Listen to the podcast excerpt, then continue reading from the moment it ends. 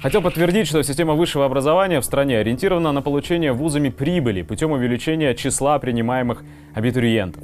Одним из инструментов расширения рынка сбыта образовательных услуг является система заочного дистанционного образования.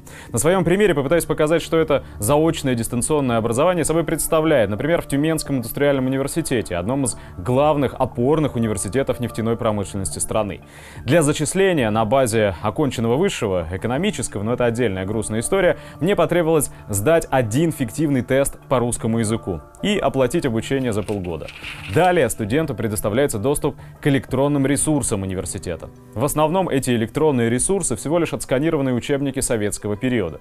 Как оказалось, практически вся нормативно-техническая база, все технологии, все схемы, все стандарты по-прежнему у нас на основе промыслового опыта, разработанного в Советском Союзе. После самостоятельного изучения электронных материалов нужно выполнить задание там же, на сайте. В основном это различные тесты. Если возникают сложности с выполнением, то за определенную плату можно легко найти исполнителя в интернете.